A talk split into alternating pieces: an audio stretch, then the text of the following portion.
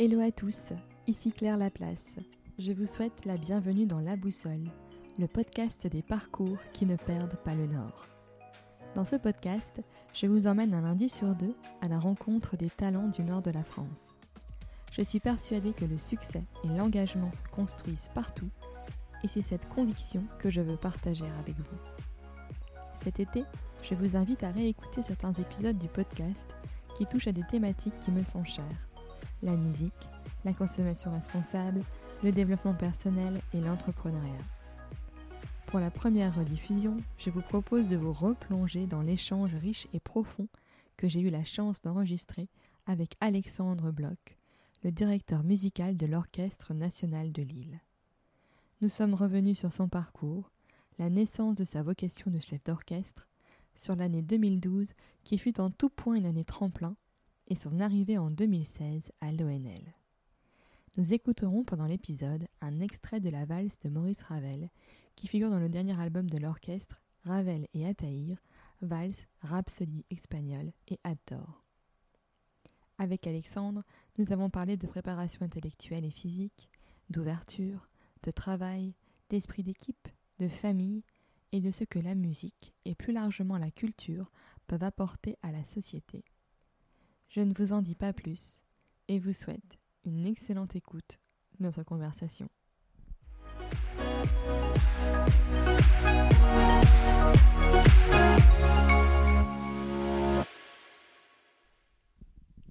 Bonjour Alexandre. Bonjour. Je vous remercie d'avoir accepté mon invitation dans la boussole. Avec plaisir. Euh, donc nous allons pouvoir euh, prendre un petit peu de temps pour revenir sur votre euh, parcours. Donc vous êtes actuellement le directeur musical de l'Orchestre national de Lille.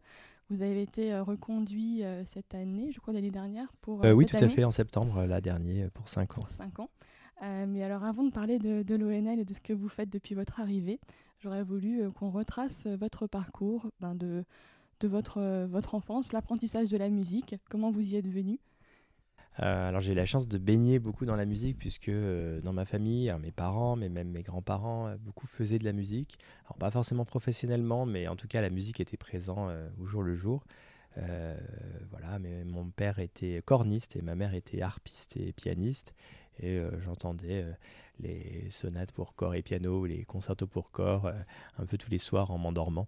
Euh, voilà, mon père écoutait aussi beaucoup de, d'enregistrements à la maison et euh, je me rappelle particulièrement tous les dimanches matins, on avait souvent un water music de Handel qui, qui pointait le bout de son nez.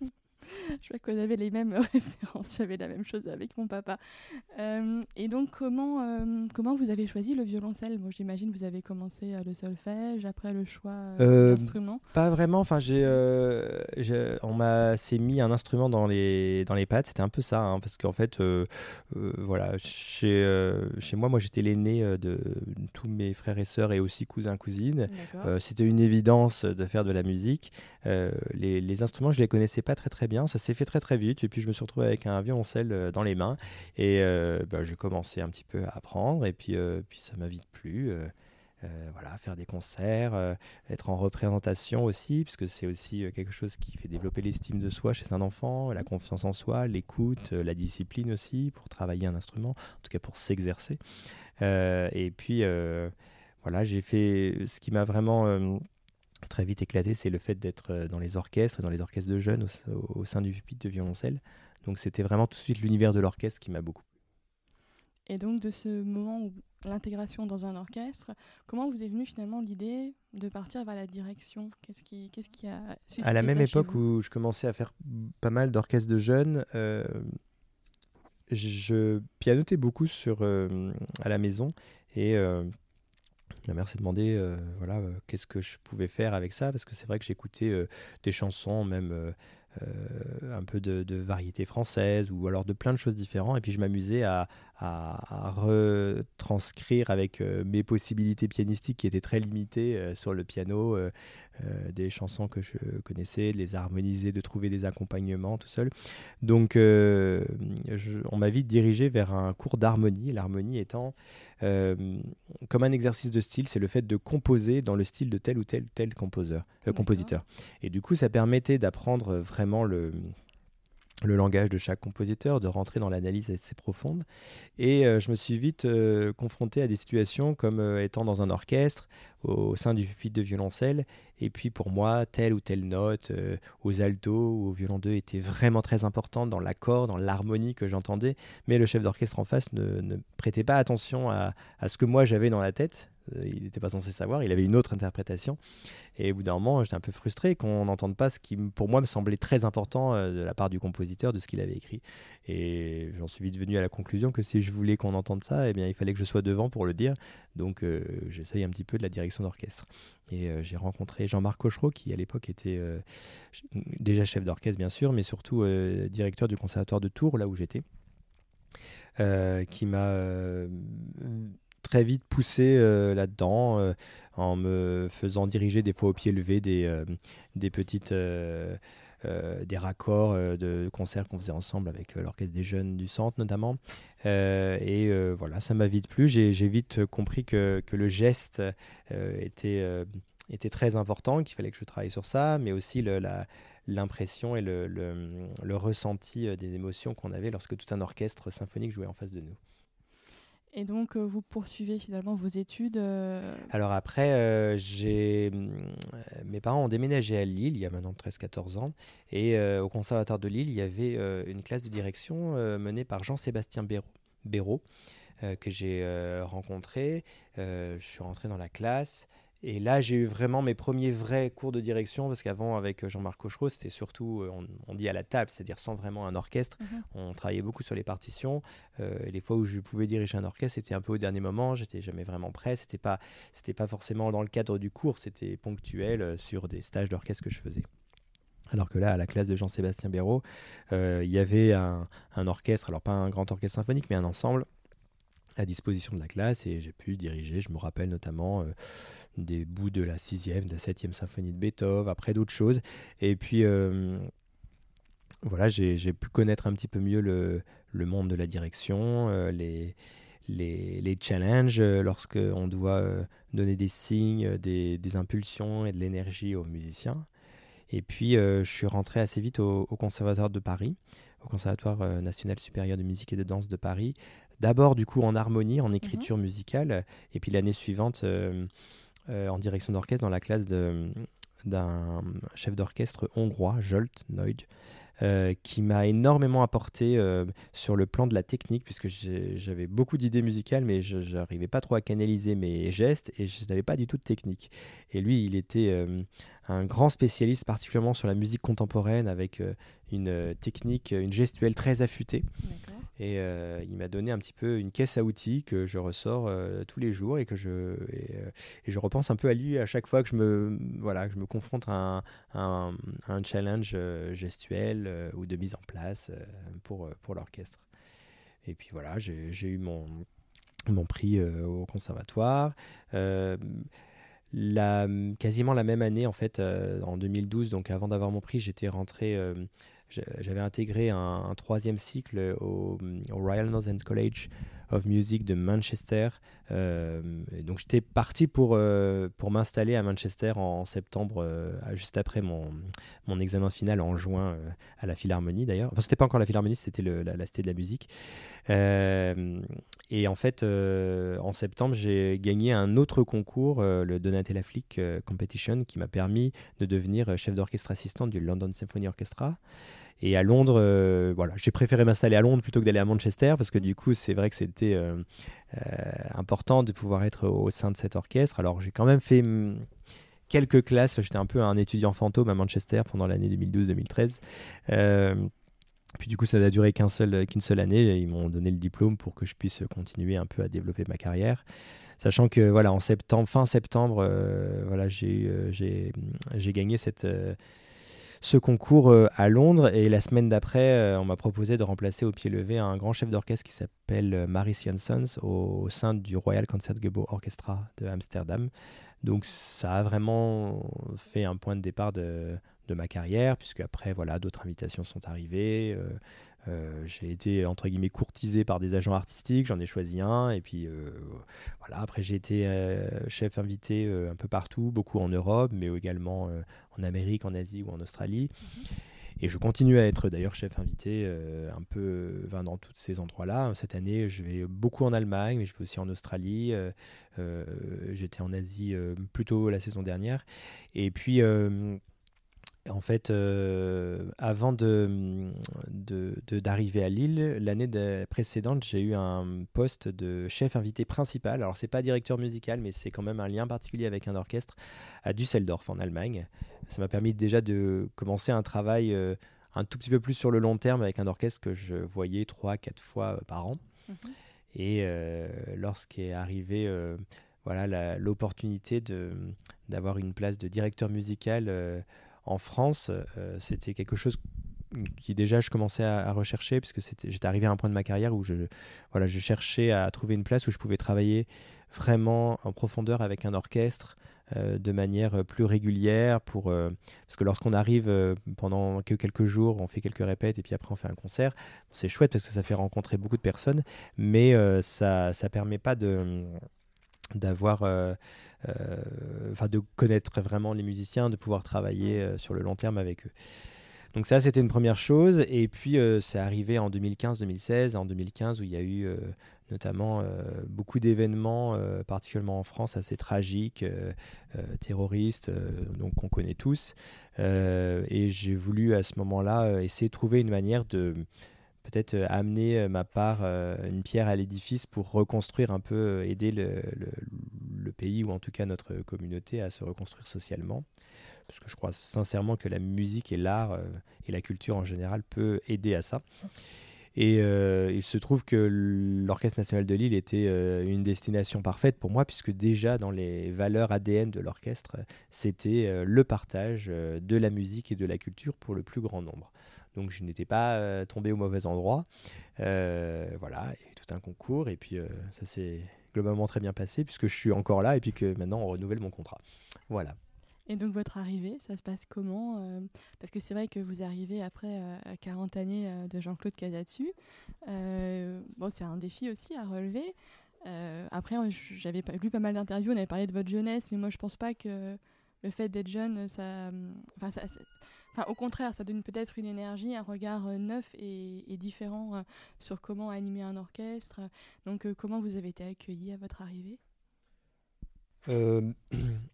Bah, en fait, c'est sûr qu'il y avait le, challenge de reprendre un gros bateau, on peut imaginer ça comme ça, avec aussi un orchestre en très bonne santé artistique, financière, avec un public qui le soutient, avec un orchestre ancré dans le territoire. On peut vraiment dire que l'Orchestre national de Lille fait partie du patrimoine culturel de, de la région, bien sûr, encore plus de la métropole et de la ville de Lille.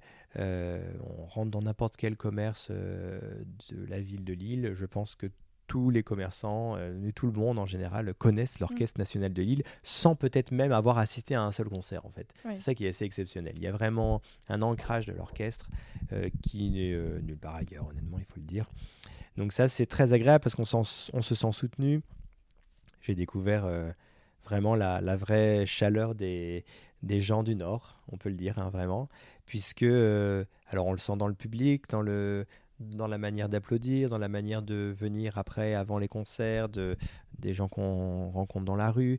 Euh, mais particulièrement, j'ai encore plus envie de dire, euh, parmi les partenaires, qu'ils soient publics ou privés d'ailleurs, euh, il y a un vrai sens de la part de nos partenaires de nous accompagner, une vraie qualité d'écoute et de volonté pour partager les projets et pour les accompagner jusqu'au bout de manière artistique. Euh, évidemment, à un moment, on va parler euh, financièrement, puisque mm. c'est voilà, un orchestre, c'est quand même un gros budget de plus de 12 millions d'euros quand même. Mais euh, il faut savoir que les partenaires publics et privés s'investissent beaucoup dans, dans les projets, viennent aux concerts, viennent aussi des fois dans les... dans, dans, certaines réunions où on peut réfléchir ensemble à des projets. et ça, c'est vraiment très agréable puisqu'on se sent voilà, soutenu euh, artistiquement et pas seulement euh, financièrement. Et euh, moi, ce que j'ai noté depuis votre arrivée, parce que je suis abonnée à l'ONL, j'y vais, fréquemment, je trouve qu'il y a eu une vraie ouverture de l'orchestre, notamment à, beaucoup de, notamment au jeune public. Je pense notamment à tout ce qui est les ciné-concerts pour les, tout petits, les baby simo, aussi pour les, futures mamans. Moi, j'ai testé ça cette semaine. C'était un moment vraiment formidable. C'est une volonté de votre part? Alors, ce qui est vrai, c'est que déjà, quand même, donc, euh, ce que je disais depuis euh, longtemps, c'était quand même l'orchestre était pionnier dans le fait de pouvoir ouvrir euh, les portes de l'orchestre au plus grand nombre possible, et notamment en se déplaçant beaucoup dans la région. L'orchestre était un, des pionniers à jouer dans les prisons. On continue d'ailleurs à jouer en milieu carcéral, dans les hôpitaux, dans les usines. Je crois qu'un an avant mon arrivée, euh, c'était l'arrivée de François Bou, le nouveau directeur général. Et lui a déjà euh, fait un gros travail avant mon arrivée pour euh, diversifier le public au sein d'un même concert, de pas seulement avoir des, concerts que scolaires, ensuite que d'abonnés, ensuite que, je sais pas, seniors, enfin voilà, de vraiment faire une politique de diversification du public et ça c'est vraiment une chose dont l'orchestre peut être vraiment très fier puisque même sur les concerts du soir on a des fois des demi-salles d'étudiantes on a des fois des, des, salles de CM2 des classes de CM2 qui, qui, qui viennent et qui, qui, qui, font partie de la salle mhm. avec euh, tous les autres abonnés et de, de tous les âges euh, possibles on a beaucoup de familles qui viennent maintenant avec des enfants jeunes même le soir surtout lorsque c'est en week-end, voilà, bien sûr, parce qu'il n'y a pas école le lendemain, mais, mais euh, quand même, c'est pas anodin. Euh, et ça, c'est vraiment une grande fierté de l'Orchestre national de Lille. Ensuite, moi, quand je suis arrivé, j'avais un projet, bien sûr, aussi musical et artistique, et j'ai voulu continuer l'ouverture et le partage de la culture au plus grand nombre en essayant de renouveler la forme du concert, et donc en créant différents événements, en créant les concerts smartphone avec Smartphony, justement, qui est lui un un concert euh, ou interactif où le public rentre en interaction avec les musiciens euh, sur la scène grâce à une application que j'ai inventée qui s'appelle Smartphony.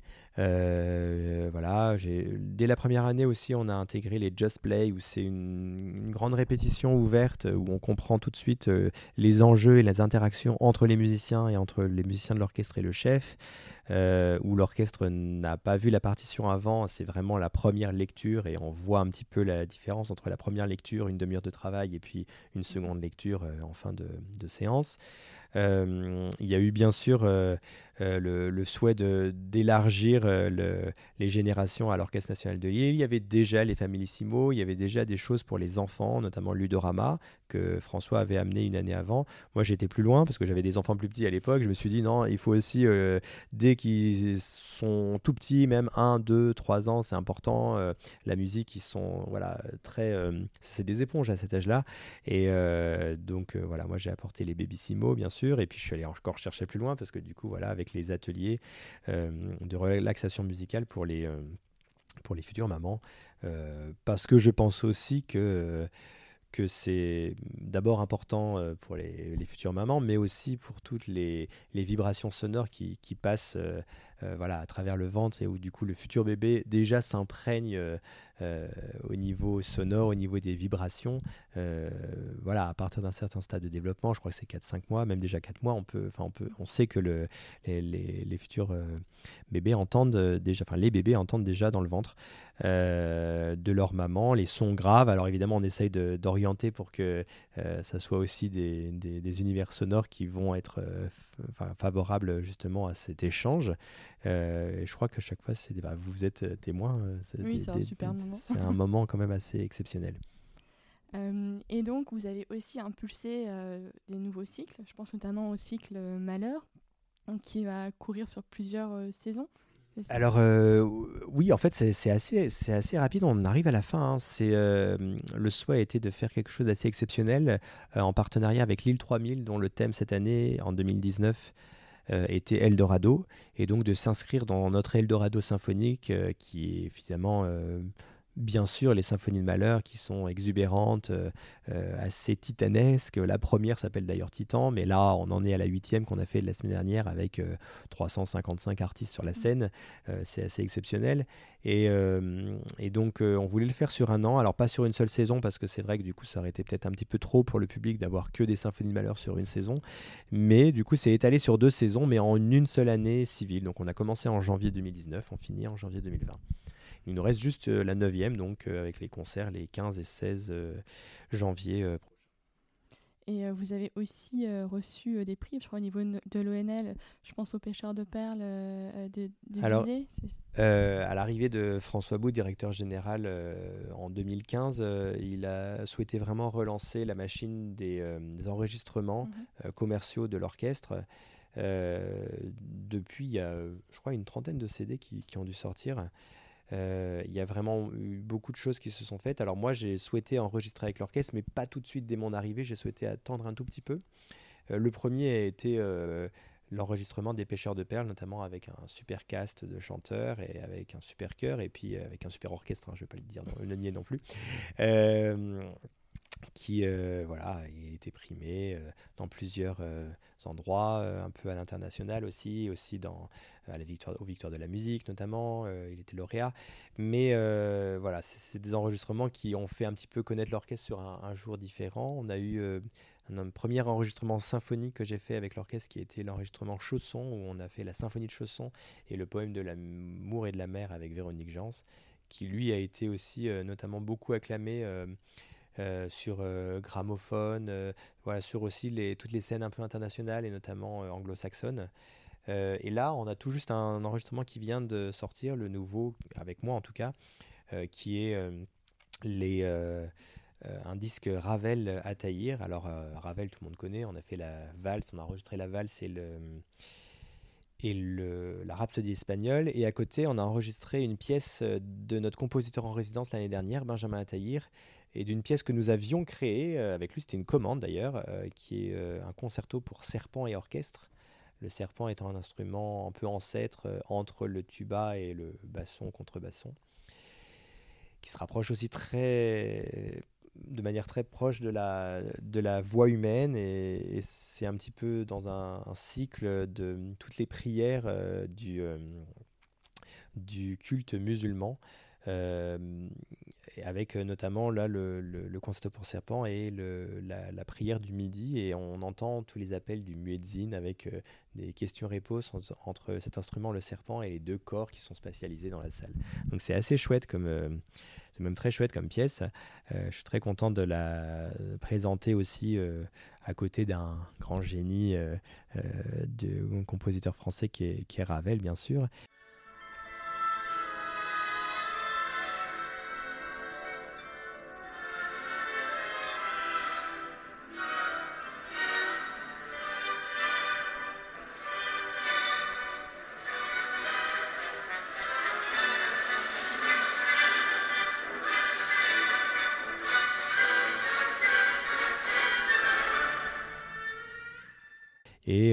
bah là, je viens juste de voir justement hier euh, les premières critiques sortir. Alors, il faut toujours se méfier des critiques hein, parce que, voilà, c'est toujours très aléatoire.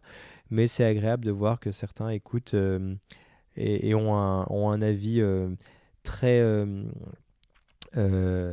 Enfin voilà, il y, a beaucoup de compliments qui sont faits déjà sur cet enregistrement-là, mais surtout de manière très poussée et très euh, documenté. On voit que les, personnes qui écoutent connaissent bien la, musique et c'est voilà, c'est très chouette de voir ça. C'est plutôt euh, agréable aussi d'un point de vue de l'orchestre. Et puis on vient de faire un autre enregistrement, alors qui lui sortira en janvier. Euh, il s'agit de la, comme on est dans le cadre des, des symphonies de malheur. Alors il faut savoir que toutes nos symphonies de malheur sont enregistrées en vidéo, en son, en streaming. Alors elles sont toutes en streaming live sur YouTube et puis après elles restent en replay jusqu'en avril prochain. Euh, donc sur la chaîne YouTube de l'Orchestre national de Lille. Et on a décidé d'en enregistrer une pour la graver vraiment commercialement. Et c'est la, la numéro 7 que nous avons enregistrée qui sortira, je crois, en juin prochain. Et pour revenir sur votre rôle de chef d'orchestre, je me demandais comment vous vous préparez, vous enfin, Parce que diriger, qu'est-ce que ça implique pour vous à la fois bah, physiquement, émotionnellement, intellectuellement? C'est quoi votre préparation? Tout ce que je peux. Euh, bah, d'abord, il y a une grande préparation intellectuelle, le fait de connaître très très bien, de manière très poussée, la partition pour... Euh, d'abord pour savoir tout ce que font les musiciens, pour tout ce qu'ils ont à faire, tout ce qu'ils ont à jouer, euh, comment ils doivent le jouer, avoir des solutions à toutes les questions qui peuvent être posées au moment des répétitions, avoir une interprétation très forte, avoir aussi la, la capacité de la faculté de pouvoir réagir par rapport à ce qui est proposé en répétition. C'est-à-dire que pour moi, un, bon chef d'orchestre et une bonne interprétation, c'est à mi-chemin entre ce que le chef d'orchestre a dans la tête, dans sa tête comme interprétation, et ce que l'orchestre et les musiciens proposent comme interprétation, pour mmh trouver du coup un, un terrain d'entente commun. Et voilà. Et donc voilà, il y a un côté quand même très intellectuel, hein, euh, même assez poussé, puisque c'est pas seulement ce qui a marqué dans la partition, mais c'est également le contexte historique. Là, bah voilà, je suis en plein dans les, symphonies de Mahler, et c'est vrai que les, à chaque fois que je travaille une symphonie de Gustave Mahler, j'ai ma partition qui est ouverte et j'ai à peu près une douzaine de bouquins autour euh, qui sont ouverts euh, parce qu'il y a des références, il y a des lettres qui qui donne beaucoup d'informations sur la manière de jouer, je trouve, la musique. L'état d'esprit dans lequel était Malheur au moment d'écrire la musique, au moment de la créer, enfin voilà, et, ou dans sa vie euh, en général. Et puis là, il faut dire qu'on fait quelque chose d'exceptionnel aussi avec ce cycle Malheur, c'est que d'abord c'est sur un temps assez restreint, sur un an, mais en plus elles sont dans l'ordre chronologique. Et donc on fait un peu une sorte, on suit un peu la, vie du compositeur qui a eu... Euh, voilà, qui est passé par plein d'états émotionnels aussi différents. Et bon, chaque symphonie est un univers entier, un monde entier avec toutes les, les émotions qu'on peut trouver dans le monde, mais elles abordent, euh, enfin c'est un point de vue différent du monde ou de l'univers, à chaque fois de manière différente, et avec une évolution aussi dans l'écriture, dans, dans, la composition et dans l'écriture orchestrale. Donc ça, c'est assez, euh, assez chouette de pouvoir voir ça. Euh, donc voilà, ça c'est pour la partie préparation intellectuelle. Il y a évidemment une préparation bah, sentimental, c'est surtout ce qui se passe sur le moment, en fait. Euh, enfin, il faut être disponible sentimentalement parce que comme on est là euh, pour euh, nous artistes, nous sommes là pour partager des émotions. Je crois qu'il n'y a rien de plus, il n'y a rien de plus fort qu'une émotion dans la vie. il n'y a rien de plus immédiat que la musique pour susciter une émotion dans l'art. et chez Malheur, c'est un peu le roi des émotions. Donc voilà, il faut surtout être euh, disponible à, recevoir et à partager ses émotions à notre public. On est vraiment là en tant qu'artiste pour partager euh, les émotions. Tout simplement parce que je pense que les, euh, les, le public, enfin toutes les personnes qui viennent écouter un concert, s'ils arrivent à se laisser toucher par les émotions, à, à découvrir, à laisser parler ses émotions et à, et à, comprendre ses émotions, ou au moins à les accepter, eh bien je trouve qu'on peut, euh, en, découvrant un peu nos, propres émotions, comprendre un petit peu mieux les émotions des, gens qui se, trouvent autour de nous. Et, euh, et peut-être un peu comprendre un peu mieux le monde qui nous, nous entoure, en tout cas être euh, des meilleurs citoyens. Donc on est vraiment dans une démarche bien sûr humaine, mais également sociale à l'orchestre, dans le spectacle vivant en général, mais je trouve qu'à l'orchestre, euh, c'est parlant pour deux choses, parce que d'abord, les émotions, euh, les vibrations sont très fortes à l'orchestre, c'est une puissance sonore énorme, euh, un orchestre symphonique entier. Et puis, il y a aussi le, le, la, la représentation d'un groupe de... À l'orchestre, ici, il y a 99 musiciens salariés, une trentaine de d'autres de, salariés qui euh, sont dans l'équipe de l'orchestre pour euh, voilà, faire tourner la machine. Hein. Mhm. Et, euh, et c'est vrai que ben, tout ce petit monde est une mini-société qui doit vivre en harmonie, justement, parce que c'est un peu le mot, on est dans la musique. Euh, mais on est aussi une entreprise, une entreprise culturelle certes, mais une entreprise et donc en groupe, euh, ben, les choses sont pas toujours faciles. Euh, il y a des, des, femmes, des hommes, des plus jeunes, des plus vieux, des gens qui se connaissent depuis très longtemps, des potes depuis l'enfance ou depuis les études, d'autres qui ne se connaissaient pas du tout, qui se sont rencontrés à l'orchestre. Il y, y a des gens qui sont tombés amoureux à l'orchestre, qui se sont mariés, qui ont eu des enfants, d'autres qui ont divorcé, qui se retrouvent l'un à côté de l'autre, qui ne peuvent pas supporter, qui ne se parlent pas depuis 5 ans. Mais au moment où on doit jouer et ensemble avoir un but commun et collectif. Ça, c'est pour moi la vraie magie de l'orchestre. C'est le fait que tous les égaux, toutes les, crispations que naturellement on peut ressentir, les, les, sentiments et les, les, émotions qui sont parfois difficiles, qu'on peut ressentir dans les interactions et des échanges humains, eh bien, sont mises de côté au moment d'un concert et des fois aussi au moment des répétitions pour servir la musique. Et ça, c'est un, c'est un peu une société idéale hein, qu'on représente à l'orchestre, mais du coup, je suis vraiment heureux de pouvoir euh, présenter ça euh, devant euh, le public d'aujourd'hui en, 2019, bientôt 2020 d'ailleurs. et voilà. Et pour la préparation, pour finir sur la préparation, bien sûr, la préparation physique. Alors, euh, je me prépare pas physiquement sur les gestes, sur la gestique, particulièrement parce que, voilà, si j'y pense beaucoup, déjà, c'est un, travail énorme pour faire, voilà, sauf s'il y a des choses qui sont très très compliquées, là où je suis obligé un peu de travailler gestuellement, mais c'est plutôt rare. Par contre, la gestion de, voilà, de, de bah, par exemple, je pense aux symphonies de malheur qu'on fait en ce moment, qui sont des symphonies qui durent une heure et demie en général. Mhm il faut que pendant une heure et demie être à fond, euh, il faut que le cardio soit un peu au rendez-vous. Euh, je cours beaucoup, donc je fais aussi du yoga. Euh, là, notamment, le dernier truc que j'ai expérimenté, c'était avant la symphonie numéro 8, qui était assez énorme, qui s'appelle la symphonie des 1000, avec un immense chœur. On avait plus de 200 personnes dans les chœurs, tous les chœurs confondus, et puis encore tout un immense orchestre symphonique. Euh, j'appréhendais un peu le fait de pouvoir tenir la, tension et la pression et, physiquement d'être euh, vraiment euh, parce que c'est voilà ça demande beaucoup beaucoup d'énergie et les matins de chaque concert j'ai fait du je suis allé courir en faisant du fractionné en me disant je vais faire monter mon cardio comme ça au moins j'arriverai à tenir sur la longueur. Bah, c'était c'était nickel. Voilà. Merci beaucoup. Et est-ce que vous, si vous aviez peut-être un conseil à donner à quelqu'un qui voudrait se lancer dans la direction d'orchestre, un, un jeune, je sais pas moi, qui aurait 16-17 euh, ans, euh, qui, a bah, ce désir-là Faites d'un instrument si c'est pas déjà le cas. Euh, ensuite, si c'est déjà le cas, eh bien, continuez, essayez de, de faire de l'analyse, de l'écriture, de l'harmonie, de venir écouter les concerts, de venir écouter les répétitions si c'est possible, de n'importe quel orchestre, de n'importe quel ensemble, d'aller écouter même les quatuors, d'aller écouter beaucoup de musique et surtout, voilà, de pouvoir rentrer dans les, dans les répétitions euh, euh, des orchestres. Alors, c'est pas toujours facile, euh, mais c'est, je pense que c'est important lorsqu'on veut devenir chef d'orchestre. Alors, alors, de manière un peu ironique, le, le, professeur Jean-Sébastien Béraud, que je vous citais tout à l'heure, là, qui était professeur au Conservatoire de Lille et a pris sa retraite maintenant du Conservatoire de Lille il y a trois ans. Et je suis maintenant professeur avec Laurent Gossard à sa place. On a monté une classe, enfin, on a, voilà, on on a refait une classe. Euh, et, voilà, je n'arrête pas de dire à mes élèves, euh, euh, voilà, pour vous, l'Orchestre national de Lille est ouvert au moment des répétitions que, que, moi je donne. Pas pour venir voir ce que moi je fais, c'est pas moi en tant qu'Alexandre Blog, c'est plus voir un chef d'orchestre professionnel avec des musiciens professionnels, comment se font, déroulent les répétitions, quels sont les écueils et les challenges.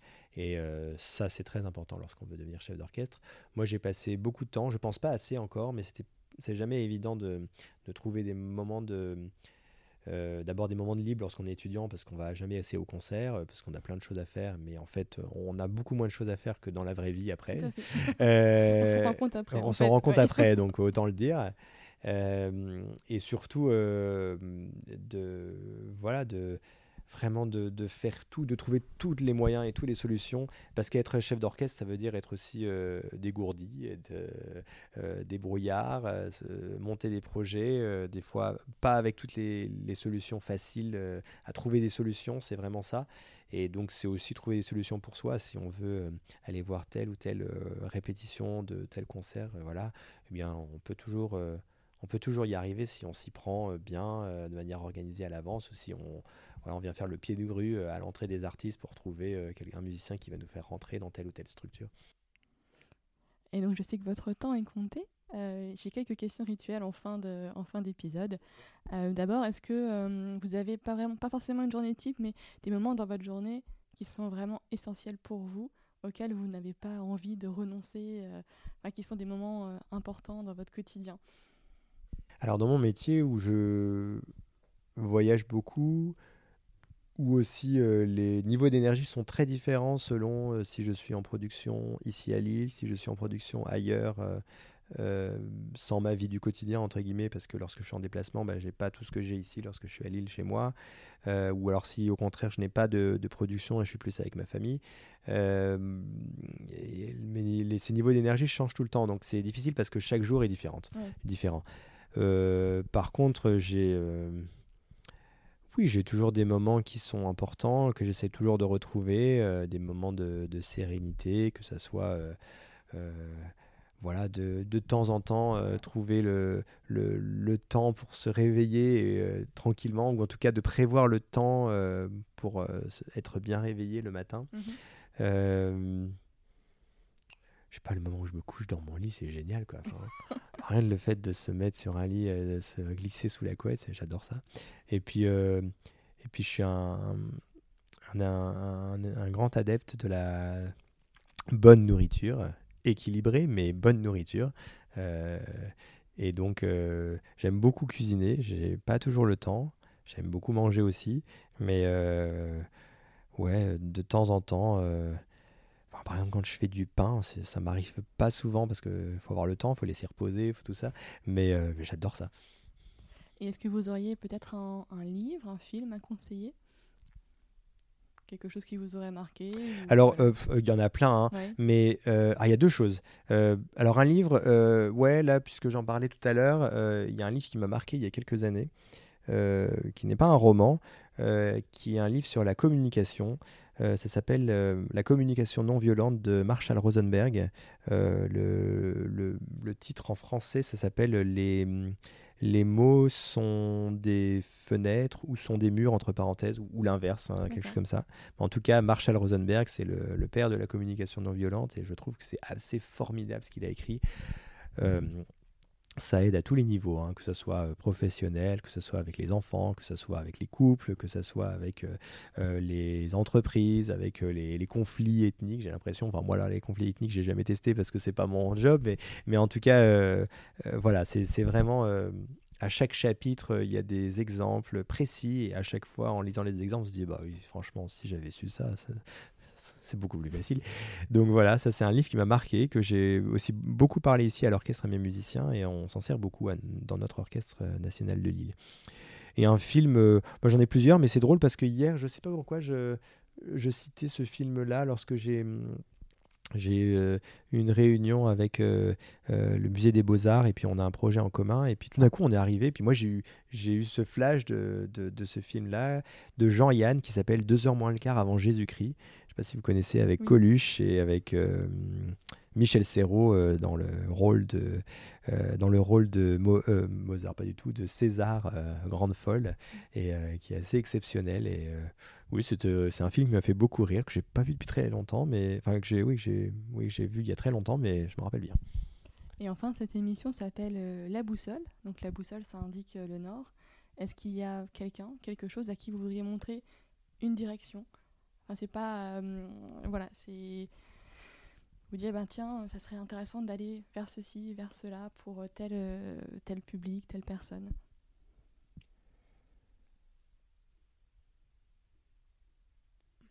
Hum, euh, c'est la question un peu piège, je sais, mais.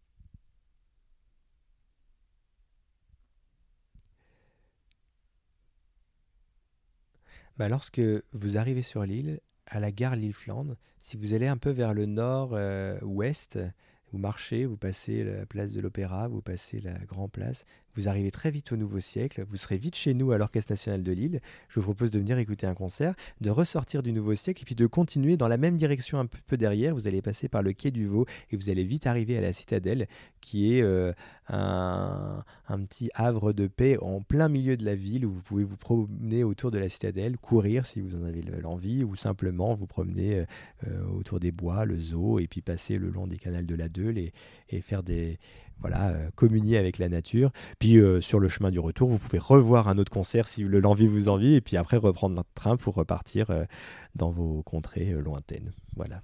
Et est-ce que vous auriez une personne à me conseiller pour un prochain épisode? Quelqu'un vous dit tiens, ça serait intéressant de l'entendre.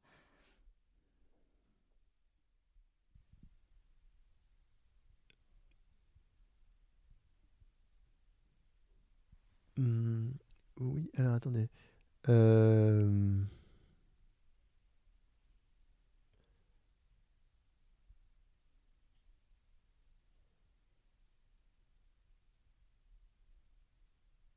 parce que moi, je vous parlais de gastronomie tout à l'heure et il y a deux personnes euh, euh, auxquelles je pense par rapport à ça. Il y a trois en fait. Il y en a un, c'est le le fondateur de. Bah, c'est Alex Croquet, juste en face d'ailleurs, qui a une manière de parler euh, de, sa de sa façon de faire euh, le pain avec, il écoute du Mozart, il écoute des concertos de corps de Mozart dans son usine, ce qui dit que, que la musique va va remplir l'eau qui va avec laquelle il va se servir pour faire monter le pain et tout ça. ouais, je pense que voilà, je dirais cette personne là. Voilà. Eh bien, merci beaucoup Alexandre, merci pour votre temps. Et puis je vous souhaite euh, bah, plein de bonnes choses pour euh, la suite euh, avec l'Orchestre national de Lille et puis ailleurs aussi. Très bien, merci beaucoup.